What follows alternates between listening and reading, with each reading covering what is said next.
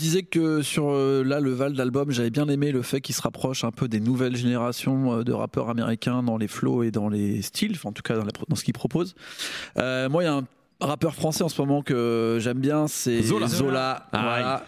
Euh, qui en trois morceaux quand même, euh, enfin il a fait d'autres choses, hein, mais là vraiment en trois morceaux, moi il Ouais. m'a il m'a bien bien plu parce qu'il se rapproche justement de tout ce que j'écoute en rap américain que j'aime bien en ce moment, les petits jeunes. Et euh, sur son dernier morceau, Honey, il est donc avec euh, Ponko à la production Ouais.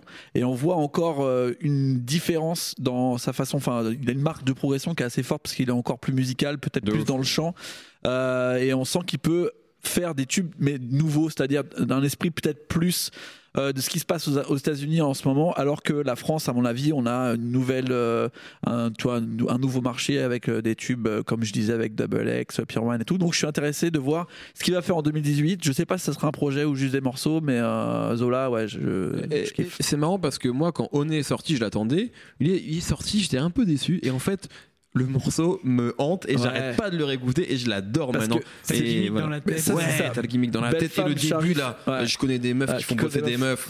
C'est- c'est simple, mais c'est exceptionnel. comme L1, phrase. R2, R, c'est c'est devenu un truc euh, qui reste vraiment en tête, donc euh, voilà. Et je sais pas voir. si t'es d'accord, je trouve qu'il a parfois une manière de poser presque Memphis old school. Je sais pas, tu sais, je trouve il y a un truc très actuel et en même temps il y a un truc genre, euh, je sais pas, un truc à l'ancienne, mais genre Bah, sud des États-Unis. C'est vois, 91 en fait. Ouais, c'est ça, en fait, On dirait qu'il y a l'école à la fois de.